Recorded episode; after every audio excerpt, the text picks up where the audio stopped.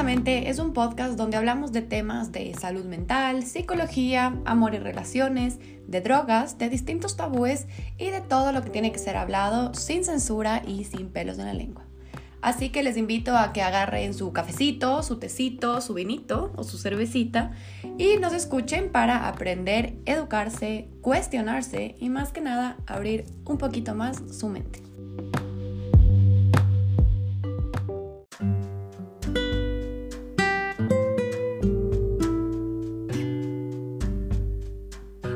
Bienvenidos al episodio número 56 de Abramos la Mente. Como saben, yo soy Dani Uría, soy psicóloga clínica y esta es la segunda parte del podcast sobre relaciones, amor y todo lo que tenemos que saber sobre parejas, matrimonios, relaciones, etcétera. Eh, esta segunda parte viene con dos temas importantes. El primer tema que vamos a conversar es sobre aprender a resolver un conflicto cuando estás teniendo un problema de comunicación, un problema de eh, no poder ser vulnerable, abierto con tu pareja eh, o con tu esposa, esposo. Y la segunda parte va a ser bien interesante porque vamos a hablar sobre las etapas de tanto una relación como un matrimonio. Entonces, nada, para iniciar, quiero agradecerles por la acogida que tuvo el primer episodio eh, de relaciones, esa es la parte 1 de esta, porque en realidad le fue bastante bien y estoy muy contenta de los resultados. Así que bueno, mil gracias a todos los que me escuchan y a todas las personas que se toman el tiempito para aprender eh, sobre sus relaciones, sobre sí mismos y todo lo que conversamos en Abramos la Mente. Así que bueno, empecemos eh, un poco sobre qué hacer cuando existen ya estos conflictos. Algo importantísimo de este episodio es que sí va a ser necesario que si es que están escuchando este segundo, antes que la primera parte se vayan al episodio anterior, porque si es una continuación literal, cuando la escribí, eh, es una continuación literal del episodio número uno. Entonces va a ser importante que primero regresemos a esa parte y después continuemos con lo que estamos aprendiendo ahorita. Eh, y bueno, un poco iniciando, los conflictos en una relación son 100% necesarios. De hecho, eh, necesitamos tener conflictos, necesitamos tener peleas, desacuerdos, porque así es como tú también aprendes cómo tu pareja va a responder ante el conflicto, cómo funcionan cuando están enojados, si es que son uno en contra del otro, existe reactividad, existe falta de escucha o existe el somos los dos como un equipo en contra del problema. En realidad es súper importante aprender que de los conflictos o la relación sale mucho más fuerte o la relación sale tal vez un poco golpeada, digámoslo así, pero con varios aprendizajes. Entonces, ver al conflicto, a las peleas como algo normal es 100% necesario. De hecho, no tener ningún tipo de conflicto ni pelea nunca eh, indica que nos encontramos aún en un estado de luna de miel o de falta de vulnerabilidad de alguna de las partes o de las dos. Entonces es súper importante entender, aceptar que estas peleas, estos problemas, es lo más normal que estén presentes. Eh, algo importante también es el tipo de conflicto que tienen las parejas. Hay conflictos que obviamente van a ir escalando, van a ir subiendo de tono, pero nunca, nunca, nunca es aceptable que un conflicto se vuelva violento, tanto física como psicológicamente. ¿A qué me refiero con eh, psicológicamente? Física, evidentemente, es un golpe, una sacudida, ahorcada, golpeada, empujada, etcétera Nunca un conflicto tiene que llegar a ese punto, porque si llega a ese punto significa que todo el respeto en la pareja se ha perdido básicamente.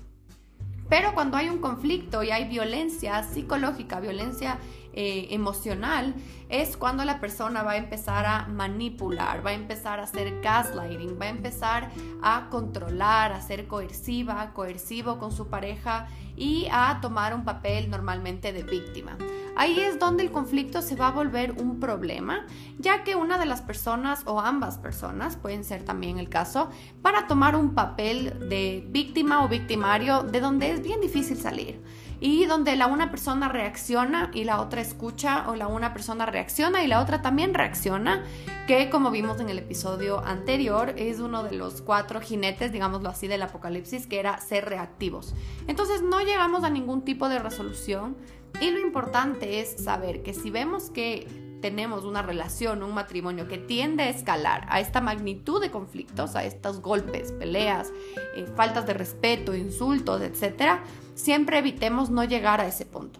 Cuando ya se llega a ese punto, la persona siempre entra en un estado de defensa, de fight or flight, que es de sistema, es nuestro sistema de supervivencia, de me voy a defender, no me importa si es que somos un equipo, lo que sea, eso se fue por la borda y voy a defenderme. Entonces, cuando empezamos ya a faltar el respeto, insultos, eh, manipulaciones, golpes, etcétera, eh, no va a haber una resolución. Porque o una de las personas simplemente va a bajar la cabeza y ceder para que se acabe, casi siempre tiende a ser la persona que es víctima de la otra o del otro.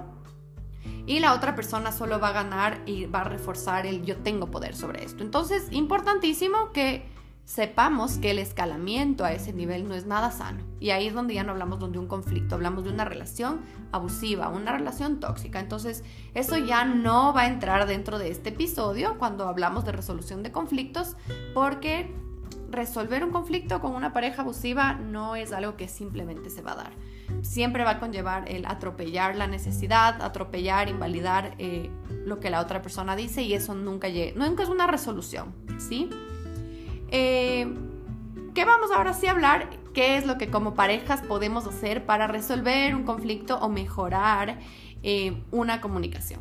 Primero, vamos a reconocer el por qué. Cada uno, cada una en las parejas van a reconocer el por qué, por qué inició este conflicto. Y esto va a ser algo muy introspectivo, muy de cada uno. Esto va a pasar obviamente no en el momento de la pelea, sino previo a la pelea o incluso después si es que algo no quedó totalmente resuelto. Y es reconocer eh, el por qué, por qué en, mí hubo esta reacción o por qué en la otra persona hubo esta, este, esta activación, digamos, o por qué está tan enojado, qué será, o sea, ¿qué, qué es lo que activé, qué es lo que me activó, qué es lo que hace que yo me haya sentido así. Siempre si es que empezamos a reflexionar no solo en qué hizo el otro, qué hizo la otra que nos activó, sino en el qué hice yo también, o sea, qué, qué parte mía, digámoslo así, contribuyó en que este conflicto se haya dado, es súper, súper clave empezar a darnos cuenta qué parte nosotros también contribuimos. Como yo siempre les digo a mis pacientes, un conflicto también es de dos. Obviamente a veces alguien tiene la culpa, pero la forma en cómo se habla del conflicto, se resuelve, es de dos, ¿ya? Entonces que esto escale, se vuelva desproporcionado, se vuelva violento, es también que las dos personas van a ir subiendo el tono y que no tienen la capacidad de bajarlo, ¿sí? Entonces es importante, como les digo, parte uno, reconocer el por qué el conflicto, por qué pasó esto y lo más importante es tomar responsabilidad em, sobre qué es lo que yo hice mal, qué es lo que tú hiciste mal, lo acepto, lo reconozco y te pido disculpas. Eh, dentro de esta parte del por qué, hay algo en terapia familiar, en terapia sistémica, que se llama el contenido y el proceso. El contenido, esto les hablé en un episodio hace años, creo que se llama Cómo resolver un conflicto, justamente como estamos hablando, pero cuando hablamos de contenido, eh, vamos a pensar en una pelea, por ejemplo. Imagínense una pelea que han tenido con sus parejas, un problema que hayan tenido con sus parejas, y el contenido es la historia y la razón que contamos sobre el conflicto. Digámoslo así, entre comillas, como que de lo que opina cada persona sobre el conflicto. Entonces, digamos que en la pelea, voy a poner cualquier ejemplo, en la pelea tenemos que la persona es demasiado, demasiado eh, unida, digamos, a su familia y el, la pelea hace que, eh, no sé, una de las personas de la pareja no quiera simplemente estar tan unida, no quiere estar tanto y esta persona se enoja, como que tú no quieres, no te interesa, no eres parte de mi vida, se molesta la otra persona y dice como que no sé, siento que a ti no te importa estar en, en, mis cosas, en cosas de mi familia, de mi vida. Eso va a ser el contenido. La pelea va a tener este contenido, digamos, el título sería el mi pareja no quiere ser parte de lo que es mi familia.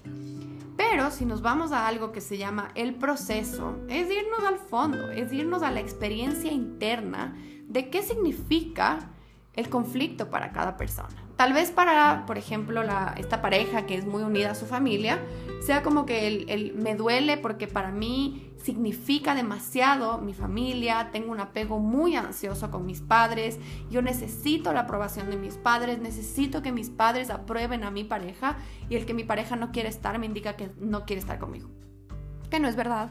Y para la otra persona, en cambio, el, proceso sería algo así como, yo no necesito la aprobación de sus padres y me duele que ella quiera esa aprobación o que necesite esa aprobación, entonces mejor me alejo porque yo, digamos, me invento como que no obtuve eh, o no necesito esa cercanía familiar. ¿Ya? Entonces, si nos ponemos a ver, el contenido sería lo que es el título de la pelea, pero el proceso es el fondo del iceberg. Siempre es importante que nos vayamos a qué es el proceso, o sea, qué realmente nos molesta. Tal vez nos estamos enojando o estamos peleándonos porque mm, no quisiste escoger el color morado para poner el mantel de hoy, pero en realidad el proceso es el nunca tomas en cuenta mis decisiones. Entonces siempre tenemos que empezar a ver, o sea, el contenido va a ser algo muy superficial, va a ser algo momentáneo que pasó en ese momento. El proceso va a tener esta profundidad, le va a caracterizar mucho por ser algo mucho, mucho más emocional. ¿Sí? Entonces ahora quiero que pongan nuevamente una pausa a este episodio y que piensen en, su última pelea, por ejemplo, con su pareja y qué podría ser el contenido de la pelea versus qué puede ser el proceso, qué es lo profundo, ¿no? Segundo, que cuando ya conoces un poco eh, de qué es en serio tu conflicto, qué es lo que tú aportaste, cuál es el proceso, qué es lo profundo, el segundo paso es conocer cuando ya estás atrapado cuando ya has peleado y peleado y conversado y conversado o evitado, digamos, hablar sobre cierta, cierto problema, cierta interacción y nada ha cambiado, es importantísimo empezar a darnos cuenta qué es lo que yo estoy haciendo o que mi pareja está haciendo para que este conflicto no se resuelva. Muchas veces aquí es donde nos encontramos con diferencias muy graves, diferencias de, de fondo, los valores de las personas son diferentes o diferencias en creencias, en qué creo yo que es moralmente bueno, que no. Entonces ahí es donde esta parte del conflicto se va a volver un poco más eh, pesada, digamos, más fuerte, porque eh, es, es difícil también poder ceder en este caso, ¿no? Entonces, si la persona se da cuenta que, por ejemplo, no se están resolviendo las cosas porque la persona, como el ejemplo que les daba antes, mi pareja tiene un valor innato de familia, de fusión familiar, que ya yo no lo veo como sano, tal vez no estamos de acuerdo en cómo va a ser nuestra futura familia o no estamos de acuerdo en cómo estas muestras de cariño se están dando y ahí es donde tenemos que ver si es que puedo yo cambiar, puede ella o él flexibilizarse si es que ninguno quiere negociar, si es que nadie pone esto como negociable y está siempre dentro de sus no negociables, posiblemente ahí es donde la relación vaya a tener un problema, donde la relación se vaya a estancar o donde se vaya a terminar, la verdad. Entonces es importante irnos también al fondo de qué puedo negociar, qué estoy de acuerdo a soltar, versus qué no voy a negociar y no estoy nada de acuerdo a soltar, que también tiene su validez, ¿no? Hay gente que no, simplemente no quiere hacerlo y tendrán también sus puntos de por qué, ¿sí? El tercer paso para resolver el conflicto, y aquí más que paso es una técnica, es hablar con responsabilidad. Para tener una conversación con responsabilidad, donde queremos llegar a una conclusión, a una resolución, a un punto final, necesitamos también aceptar la parte de nuestro error, o sea, equivocarnos va a pasar, todas las personas nos equivocamos, todas las personas tenemos un granito de arena que aportamos a que el conflicto escale, a que el conflicto explote.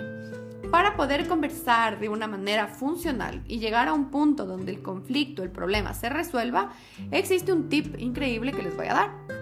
Este tip se llama eh, vocab, que es como, como vocabulario, pero sin el ulario, ¿ya? Vocab. La primera vez que nos vamos a acordar, esto es para acordarnos, normalmente en sesión les damos estas técnicas a los pacientes, pero la V, la primera V del vocab, va a ser vulnerabilidad. Esto significa, como hablamos en el episodio número uno, cómo yo dejo que tú me veas y cómo quiero que tú percibas por qué a mí esto me duele, de dónde viene este dolor. Necesitamos una vulnerabilidad inicial antes de iniciar un conflicto. Quiero compartirte quién soy, mis miedos, mis errores, mis temores, mis tristezas, porque si yo no comparto esto, la otra persona si está reactiva, si está enojada y yo no me pongo vulnerable y le comento por qué me duele tanto, va a ser imposible que lo note. Por ejemplo, en el caso que les daba de la pareja donde la familia significa absolutamente todo para ella y para él simplemente quiere esa distancia, algo importantísimo de esa vulnerabilidad sería explicar el por qué existe esta carga familiar de no quiero decepcionarles, me cuesta separarme y donde la pareja entienda como el ok, yo te ayudo a que no lo hagas, pero tienes que separarte un poco desde la vulnerabilidad. Mostrar las necesidades que, que tenemos que no necesariamente dejamos al resto ver. Cuando somos vulnerables y bajamos, digamos, nuestras armas, puede ser algo súper terrorífico, como les comentaba en el primer episodio, pero también permite que la otra persona nos conozca y vea con ojos de empatía el por qué nos enojamos o el por qué nos hicimos un problema de la situación. Entonces, la vulnerabilidad siempre va a generar un potencial de conexión en lugar de un potencial de pelea, ¿ya? Segunda letra dentro de vocab es la O, que es ownership, que es la responsabilidad que uno toma. Tomo responsabilidad de mis decisiones, de lo que yo mismo he hecho y de lo, del perdón que yo tengo que pedir. Cuando tomamos responsabilidad de lo que hemos hecho, empezamos a ver todo de una manera más empática, desde la perspectiva del otro, Puede que la otra persona se haya equivocado feo y en serio no queramos perdonarles, pero con ownership o esta responsabilidad ponemos, podemos ponernos un poco en, los zapatos del otro, en el, ok, quiero entender el por qué hiciste esto, el por qué te equivocaste de esta forma, por qué me hiciste tanto daño. Ojo, aquí no hablo de violencia física ni psicológica, hablo de conflictos que tienen resolución. Dentro de la tercera letra en vocab es la C, que es comunicación. Y así como nos enseñan en el, en el colegio, la comunicación es emisor, mensaje y receptor. Si no hay emisión buena, positiva y viene con respuestas horribles, reactivas, gritos, violencia, el receptor va a regresar exactamente con lo mismo. Tenemos que, en este tipo de, digamos, cuando hablo de comunicación, aprender a escuchar, expresar escuchar, expresar. No solo expreso, expreso, expreso, yo no te escucho nada, pero yo expreso. Yo merezco expresar. No. Es el, a ver, es mi tiempo de escuchar, te voy a escuchar y después voy a expresar. Necesitamos hacer pausas. Y aquí es donde flaquean muchas parejas, que lo he visto, lo he escuchado, que es donde las personas no escuchan. O sea, la otra persona está pidiendo tal vez, quiero atención, quiero cariño, pero la otra persona solo escucha el, tú no quieres hacer lo que yo digo. Entonces, de una es el, no, no, no, es que yo no voy a hacer lo que a ti te dé la gana y no es el, no, escucha más a fondo, ¿qué te está realmente pidiendo? ¿Cuál es el proceso y no el contenido de lo que tu pareja te está pidiendo? ¿Sí? Expresar significa hablar del cómo nos sentimos. Y ojo, cuando escuchamos, no estamos escuchando para ver cómo el otro se equivoca, o dónde el otro se enoja, o dónde el otro se confunde o pierde un poco como que su argumento no es el escucho para, ah, ahí te equivocaste, te invalido, sino es el escucho porque quiero entender tu punto. Y luego quiero que me escuches no para que igual reacciones o te des cuenta en dónde me equivoqué, sino porque también quiero que tú entiendas lo que yo sentí, lo que yo... ¿Por qué, ¿Por qué te estoy diciendo esto? El por qué es importante para mí explicarte todo esto, ¿no? El, la A de vocab es la aceptación. Es el aceptar que nuestra pareja se va a equivocar es el aceptar que nuestra pareja no es perfecta, aceptar que nuestra pareja va a tener errores, a veces errores pequeños, a veces errores graves o errores, digamos, o problemas del pasado, cosas que tal vez le persigan y que así es como tenemos que aprender a quererlos y posiblemente ayudarles a mejorar, no querer cambiarles. Entonces, esta aceptación es súper importante porque ahí es donde nos tenemos que preguntar, como, ¿esta reacción de mi pareja es algo que yo puedo controlar? que puedo yo sola cambiar esta forma de actuar de, mi esposa, de mi esposo, como es algo que yo puedo cambiar. Algo importante que yo siempre les digo a mis pacientes cuando se cuestionan, por ejemplo, con esposos o parejas con alcoholismo o con consumo de drogas o con pasados muy violentos, es el, ok, como estás dispuesta a aceptar que esto fue parte de la vida de tu pareja, si no puedes aceptarlo, no estés, porque si no puedes aceptarlo es algo que la persona no tiene por qué esconder o avergonzarse, sino tiene que aprender y con mucho amor cambiarlo. Entonces, esa aceptación de cosas que no nos gusten de nuestra pareja va a ser sumamente importante, porque no podemos juzgarles o por su pasado o por errores, y si no queremos aceptar esto, entonces empezamos con el pie izquierdo, ¿no? Igual no está fuera de nuestro control el manejar qué es lo que nosotros queremos que se convierta nuestra pareja. Entonces ahí depende mucho de qué tanto tú puedes aceptar como tu pareja es en el presente y no es solo idealizarle y esperar a que cambie y se convierta en esta gran persona porque ahí es donde nos decepcionamos. Y por último la B, que es boundaries, que son los límites. Importantísimo, tengo creo que mil episodios en el, en el podcast sobre los límites, pero dentro de todo es tan importante mencionarlos. Em, porque los límites siempre van a ser importantes. Le dejan saber a nuestra pareja con qué estoy de acuerdo, con qué no estoy de acuerdo. Muchas veces ese cruce de límites nos va a hacer sentir tristes, enojados, decepcionados. Y esto significa que debemos actuar, debemos decirlo, debemos comunicarlo de una manera muy tranquila, muy empática. Eh, si es que fue un límite muy tranquilo y empático. O sea, si es que fue un límite violento o el cruce de límites es terrible, también tenemos derecho a enojarnos a decir hasta aquí. No, no voy a aguantar esto más. Porque es necesario que hagamos saber lo que a nosotros no nos gusta, lo que a nosotros nos molesta. ¿Sí? Y es normal, esto es algo que siempre repito, es normal que poner límites nos dé miedo. Eh, incluso evitar el conflicto al tragarnos nuestros límites no es la mejor opción. Es mejor que lo comuniquemos, así tengamos miedo, incluso explicarle a nuestra pareja como tengo un poco de miedo, tengo un poco de recelo de decirte esto porque no sé cómo lo vas a tomar, pero siempre expresar cómo lo que estamos diciendo, haciendo nos hace sentir. Así como que damos o permitimos que en la otra persona salga esta empatía, se siente esta empatía, ¿no? De ahí unas pequeñas reglas de comunicación que les quiero comentar antes de empezar a hablar sobre las etapas o las fases de un matrimonio o de una relación. Es no poner nada de nombres, por ejemplo, eres una víctima, siempre eres un llorón, eres una mimada, ridículo, ridícula, ya empezaste con tus pendejadas. Esas cosas son de una, le van a poner a la persona en modo reacción. Cuando le insultamos a alguien o le decimos, le categorizamos, le catalogamos, le tagueamos de ridícula, llorón, mimado, etc., la persona no va a estar abierta a tener una conversación. La persona va a estar modo pelea, modo, ah, me dijiste esto, me voy a defender. Entonces, si empezamos la conversación con nombres, esperemos que el conflicto escale. Versus si es que respetamos a nuestra pareja y no les llamamos nada, sino por sus nombres o por como nosotros les decimos, esperamos una comunicación sana. Eh, de ahí, segunda regla importante es que cuando yo hablo, tú escuchas y cuando tú hablas, yo escucho. Es el no vamos a reaccionar, nos vamos a permitir esta escucha, por más que yo no esté de acuerdo, Después yo voy a hacer mi punto, pero primero escucho e intento entender, como les decía antes, cuál es el proceso, de dónde viene este dolor que me está intentando explicar mi pareja. No solo el no, no, no, no, no, tú estás diciendo algo que no me parece por poco y a silencio, no, porque así nuevamente generamos solo una reacción o que la persona simplemente ya no quiera conversar con nosotros. De ahí otra estrategia importante, cuando todo se calienta, cuando todo ya sube un poco de tono, se empieza a tornar grosero, se empieza a tornar eh, no muy sano, digámoslo así, time out. Vamos a hacer una pausa. Cuando todo empiece a calentarse, vamos a decir, ok, estamos ya solo peleando, ya solo reaccionando, no estamos yendo a ningún lado, ¿sabes qué? Hablemos en una hora.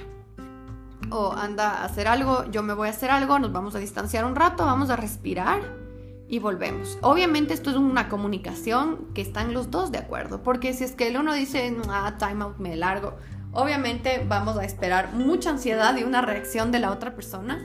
En el time out tiene que ser algo negociado, como que, mira, ¿te parece si nos tomamos un rato? No estamos encontrando punto necesito, necesito este espacio para mí. Porque si no, caemos en lo que les hablaba en el anterior episodio nuevamente de eh, stonewalling, que es del solo me largo, no te hablo, no, quiero, no, voy no vas a saber de mí por días o por horas y esto solo genera mucha ansiedad y más resentimiento en la pareja. Entonces, cuando tomemos un time out, siempre hablarlo, siempre estar de acuerdo las dos, ¿ya? Eh, obviamente, otra regla del conflicto es exclusividad y confidencialidad. Como que si es que ustedes necesitan hablarlo con alguien sobre lo que está pasando en su pareja, háblenlo con personas que sean de mucha confianza y que no vayan a emitir un juicio de valor o una crítica con el resto del mundo sobre quién es tu pareja.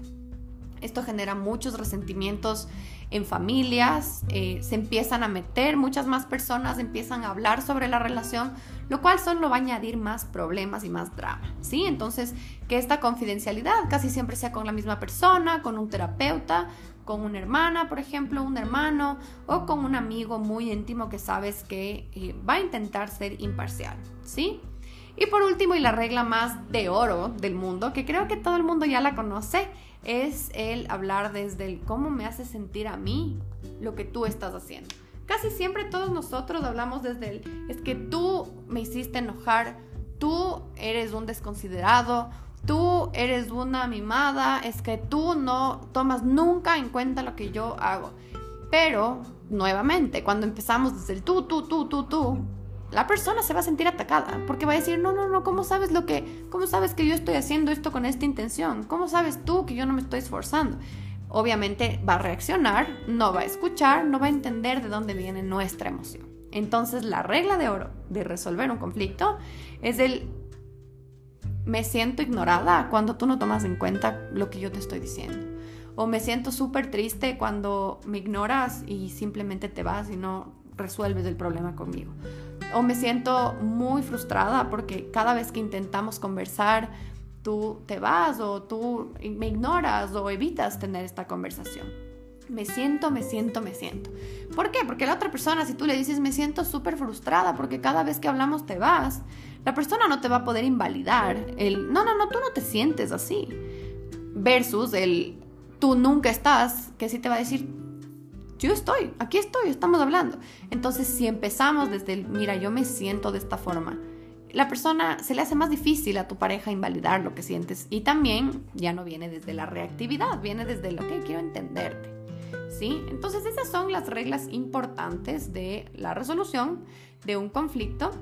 Y ahora lo que vamos a ver es eh, las etapas de una relación o de un matrimonio. Siempre a medida que una relación avanza, como les decía en el anterior episodio, a veces se va enfriando poco a poco. Y ahí es donde vamos a entrar en las distintas etapas que vive una relación y un matrimonio. Eh, no voy a englobar las dos en la misma porque encontré evidencia de que las, las, de relaciones son bastante diferentes a las de un matrimonio, obviamente por la duración, el tiempo, la cantidad de de lo que comparten juntos, en uno hay bienes incluidos, hay, hay un contrato de promedio y muchas cosas más versus en una relación. Entonces, primero les voy a hablar sobre las etapas de una relación para que si es que hay personas que están casadas escuchando esto, em, también se puedan relacionar o puedan escuchar cuando pasaron por lo mismo con su relación, que ahora son pareja de esposos, ¿no? Entonces, primero, la primera etapa de una relación es la fase de o la etapa de luna de miel. En el inicio todo es luna de miel, lleno de regalos, detalles, emociones intensas, hormonas desesperadas y es la etapa donde empieza el proceso de enamoramiento. En esta etapa tendemos a idealizar a la pareja y al futuro que nos proyectamos juntos.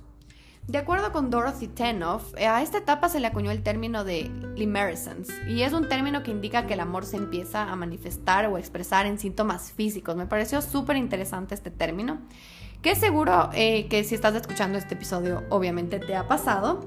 Que por ejemplo suena algo así como carita enrojecida, palpitaciones rápidas, respiración acelerada, pensamientos obsesivos, fantasías, sueños.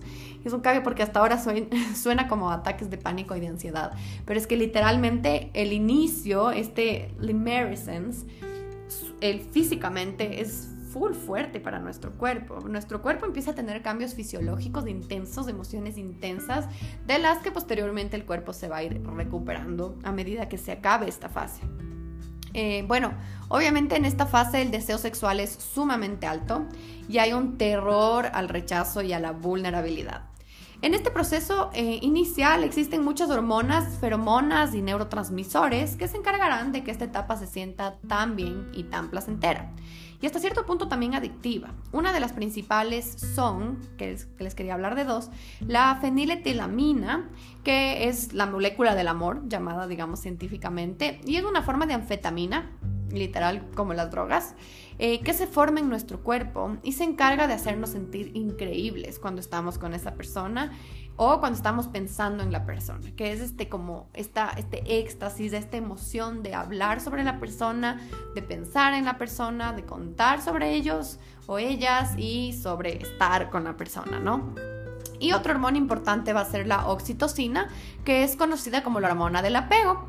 Eh, que es la que se encarga obviamente de hacernos sentir conectados con el otro y con nuestros seres queridos y que nos hace sentirnos como muy yo pertenezco a esta persona. Eh, esto se da y se secreta cuando nos abrazamos, cuando, por ejemplo, nuestras mamás nos daban de lactar, se secretaba mucho oxitocina, que es lo que genera ese vínculo y ese apego seguro con nuestras madres. Esta es la hormona de la conexión. Estos químicos son los encargados de no colaborarnos en ver las red flags y en esta etapa y nos hacen tener como una confianza ciega de solo permitirnos sentir, como dice una amiga, botarnos como Gordon Tobogán. Y ya que a quien no le gusta sentirse así cuando hay atracción, eh, hay mucha gente, mucha, mucha gente que le tiene terror a esta sensación, a estas emociones, al sentirse así, porque obviamente cuando la relación no se da y se termina aquí es algo sumamente doloroso.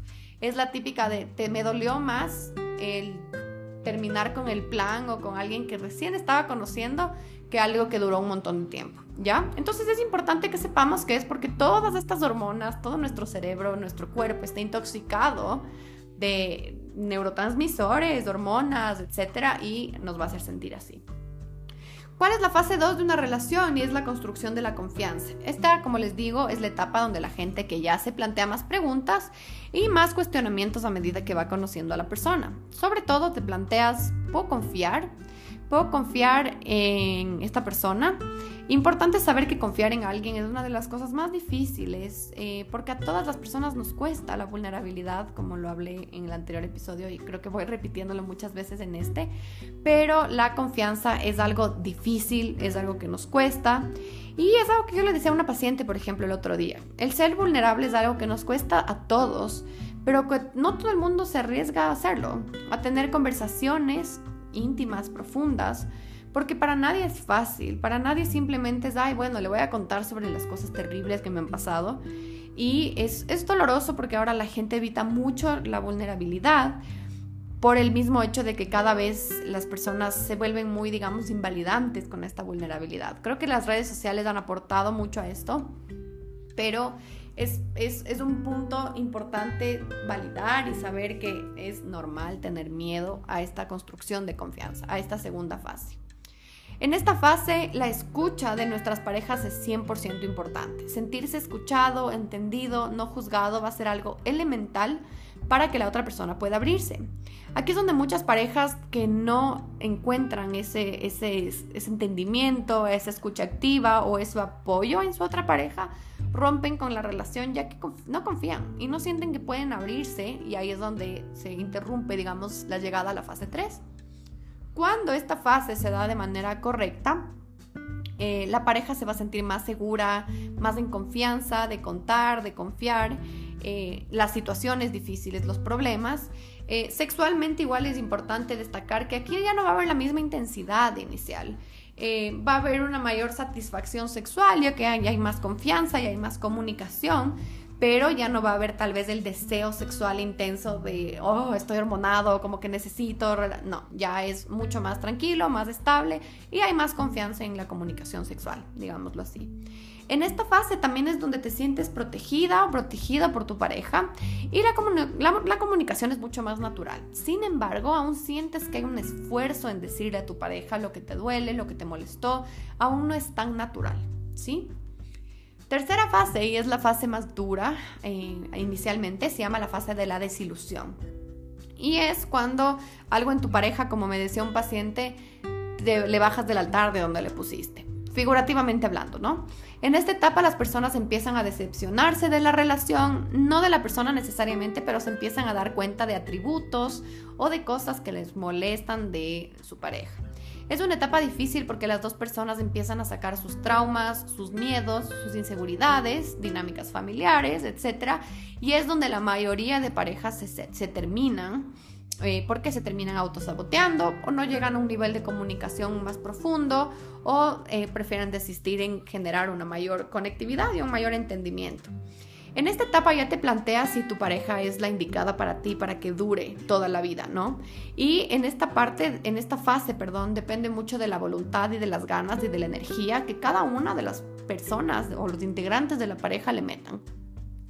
Todas las parejas pasan por esto y aquí es donde el esfuerzo de cada una y de cada uno va a ser súper importante para que dure, para que sí se dé. Aquí sabes y te das cuenta cuando una persona no está dispuesta en trabajar en sí mismo y en la relación y eh, obvio no querer trabajar en la relación no está enteramente mal pero requiere de mucho esfuerzo y también requiere de mucha comunicación si es que alguien si es que alguien no está dispuesto a trabajar es porque evidentemente no quiere eh, o no se plantea que la relación vaya más allá sí algo muy importante en esta etapa es que la pareja quiere mejorar esos problemas, pero no saben la potencialidad de que sí dure para siempre o que dure para un largo tiempo como para realmente trabajar sobre esos problemas, ¿no?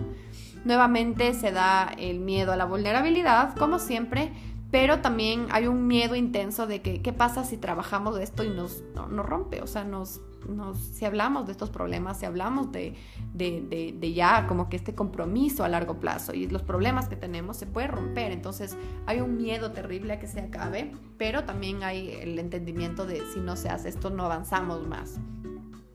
En esta etapa igualmente es cuando si existe un miembro de la pareja abusivo o abusiva, no se va a poder esconder más estas conductas. Aquí empieza la manipulación, el control, la coerción, el maltrato, el stonewalling, que es la ley del hielo, y es donde la persona tiende a decidir si la otra persona realmente va a cambiar estos patrones de violencia o si es que va a decidir soltar. Mi recomendación es dar una oportunidad cuando no hay abuso, cuando no hay violencia explícita o también implícita si es que es violencia psicológica. Y si luego de esta última oportunidad, por ejemplo, si hay stonewalling, malos patrones de comunicación, ley del hielo, es dar una oportunidad, comunicarlo, lo molesto que fue, lo doloroso que fue y... Em, ver si es que hay una posibilidad de cambio. Si es que no se ha dado el cambio, entonces es desistir, terminar. La clave en esta etapa es aceptarla, entender que las personas y las relaciones pasan por esto. Ojo, la comunicación aquí es clave y más que nada el entender cómo mis orígenes, mis miedos, mis traumas y cómo yo estoy contribuyendo a este choque o a esta desilusión. Y no solo responsabilizar a la otra persona de los cambios, ¿no? Como que tú tienes que cambiar, tú tienes que hacer esto porque esto es de dos. Algo que siempre les digo a mis pacientes eh, y en el episodio de cómo aprender a pelear en pareja es como les dije hace un momento, necesitamos reconocer y responsabilizarnos de qué he hecho yo, qué es lo que yo también tengo que cambiar, qué es lo que yo también tengo que hacer y qué, me, qué siento que puedo comprometer y siento que no. En la fase 4 existe una construcción ya de un amor sincero. ¿A qué me refiero con eso? En esta etapa es donde las parejas ya se conocen profundamente porque ya pasaron por la vulnerabilidad, los miedos, el reconocimiento de los errores, las decepciones y en esta etapa existe una comodidad medio extraña en la pareja y la aceptación de que esto es duradero y la planificación de un futuro juntos. Tiende a pasar que en esta etapa las relaciones sexuales y la intimidad se encuentran un poco de problemas, pero lo recomendable y lo que hablan los terapeutas de pareja y los sexólogos es que se programe un tiempo de intimidad, se programe un tiempo de citas, de tener relaciones sexuales, de cuándo nos vamos a salir a divertir, cuándo vamos a seguir haciendo cosas por nosotros. O sea, importante no dejar que esa chispa se muera y si es que es necesario planificar, tener un día específico, tener un horario específico, una fecha específica. En esta etapa ya conoces las imperfecciones de tu pareja y los problemas, sus miedos, inseguridades y decides trabajarlas mutuamente, pero siempre antes aceptándolas, ¿no? Con amor. Eh, también en esta etapa la, la, pareja se convierte en un equipo, se siente en un equipo que no piensan individualmente, sino como dos. También aquí es donde muchas veces escucharás, no hay muchos problemas, porque si es que hay un conflicto, somos nosotros contra el conflicto. Es una etapa donde ya se hablan de los objetivos en pareja y los objetivos individuales, los planes a futuro y existe mucha claridad y ya casi nada de miedo, ¿no? A la vulnerabilidad. Aquí hay que ser muy objetivos sobre el, el porqué de la relación, el por qué quedarse. En esta etapa las personas con relaciones, con patrones, perdón, relacionales no sanos se encontrarán pensando como les hablaba en el primer episodio. Mm, creo que me aburrí, creo que se acabó el amor. Es sorprendente cómo a muchas personas por la falta de drama, de intensidad, de peleas, esta etapa puede ser muy aburrida.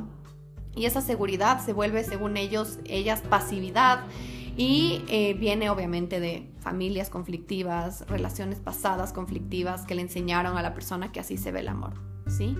Y importante saber aquí que el amor no es perfecto, no es una comedia romántica, va a haber problemas, partes feas, pero que tienen que ser trabajadas arduamente por las dos personas. Y así es como se puede llegar a esta etapa.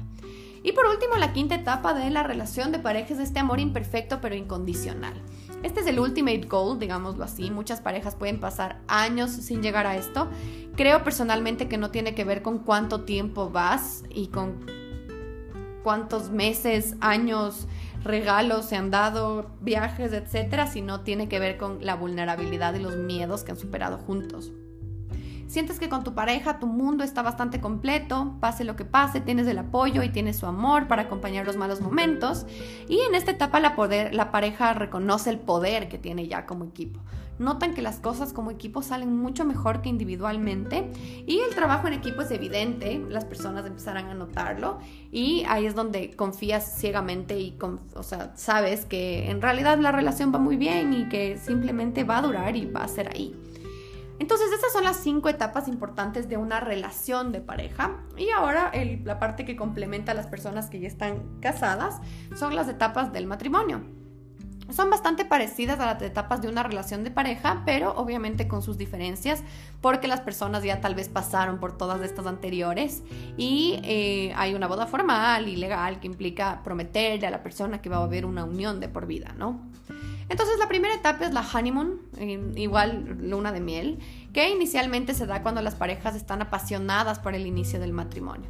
Por unas semanas o meses la pareja parece ideal y perfecta. Es bastante difícil molestarse por pequeñas cosas como no bajaste la tapa del baño, no limpiaste la mesa luego el desayuno y de hecho son cosas que se empiezan a pasar por alto en la fase de la luna de miel que en la fase 2 ya no empiezan a pasar por alto.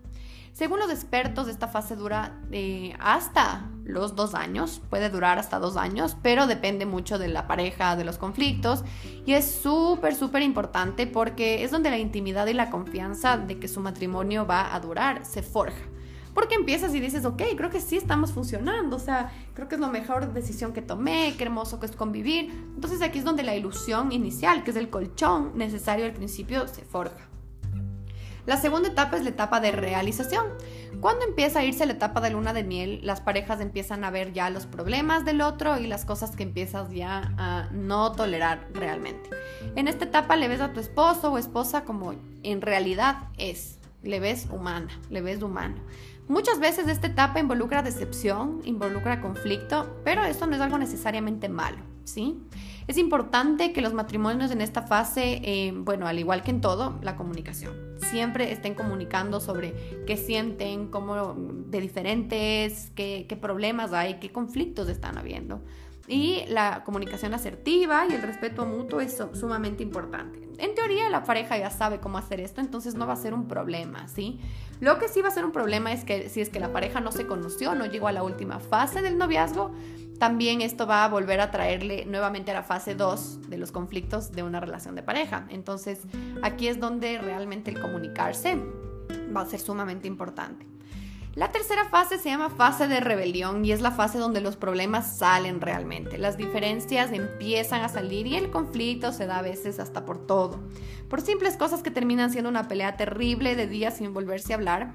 Y esta fase típicamente se da a los 7 años, cuando les hablan como esos The Seven Year Itch o los terribles siete es los primeros siete años de pareja. En esta fase la pareja va a tener el deseo de cambiar a sus parejas o de cambiar algo de la pareja, de la relación, para que vuelva a esa luna de miel, a esa fase inicial.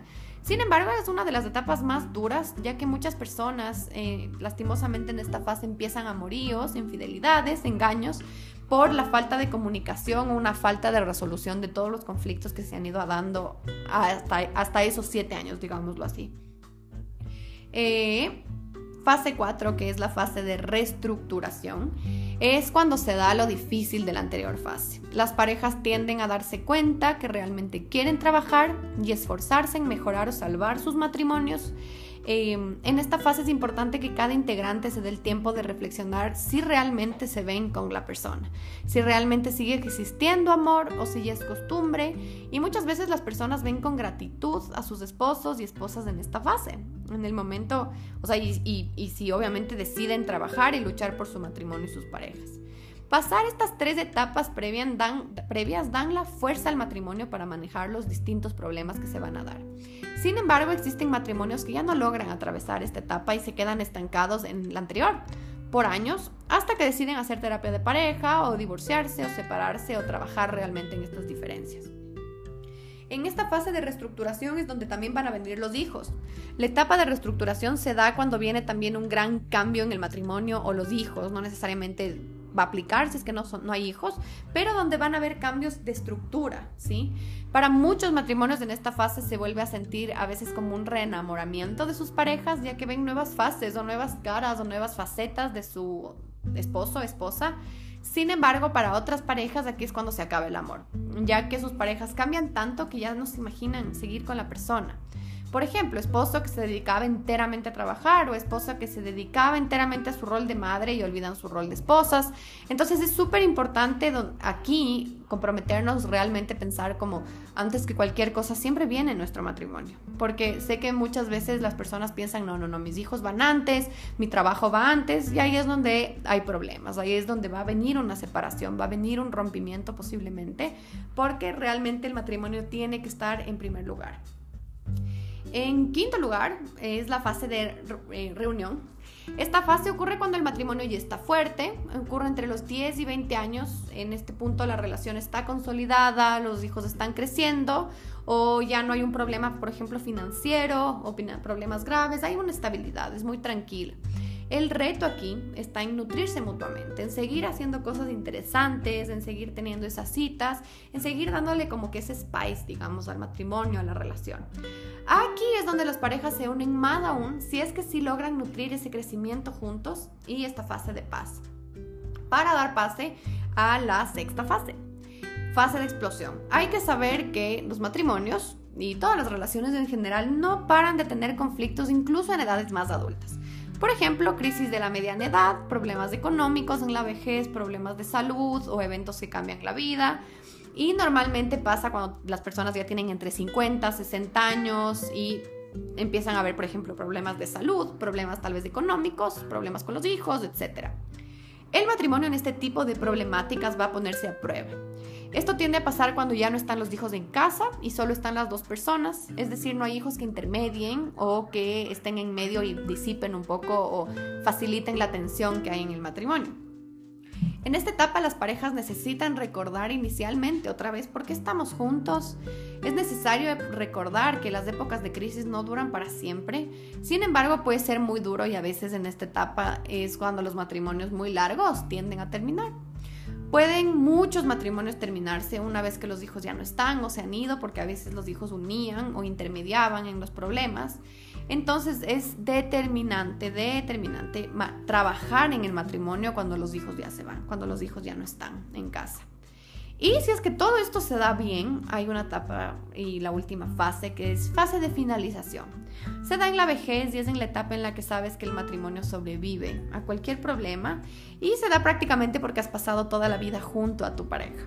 Y a pesar de ello siguen juntos, a pesar de cualquier problema, conflicto, em, dolor, tristeza, duelo, el, el matrimonio sigue estando en pie. Incluso con problemas o sin problemas, la pareja sigue siendo un equipo y siguen luchando juntos contra los problemas y no entre ellos. Y esta etapa dolorosamente termina cuando una de las personas fallece y ahí es donde se da el, fin del matrimonio. Esas son todas las fases de una relación, de un matrimonio. Eh, cada una tiene obviamente sus características, sus cosas importantes. Entonces, si ustedes se encuentran tanto en un matrimonio como en una relación, Analícenlo con sus parejas o sin sus parejas, en qué fase están, qué parte de cada fase tienen que trabajarla, qué parte de cada fase falta, qué parte de cada fase tenemos que impulsarla para pasar a la siguiente y seguir juntos. Súper importante que este tipo de conversaciones, comunicaciones se dé para que la relación, para que el matrimonio funcione y dure. Ojo que las relaciones son siempre trabajo de las dos personas, siempre tiene que haber un esfuerzo mutuo, un compromiso mutuo, digámoslo así. Y si es que esto no existe, no podemos chantarnos solo individualmente como el peso de cómo, cómo, cómo que funciona esta relación. Muy importante eso. Así que bueno, aquí queda la segunda parte del episodio de amor y relaciones. Ya saben, si tienen preguntas, háganmelas saber por DM. En Instagram, bueno, no mencioné al inicio, estamos como abramos la mente, pero si tienen cualquier pregunta o retroalimentación, bienvenido sea. Así que nada, qué gusto poderles acompañar en esta segunda parte. Espero que lo hayan disfrutado mucho, que hayan aprendido bastante y que les haya servido.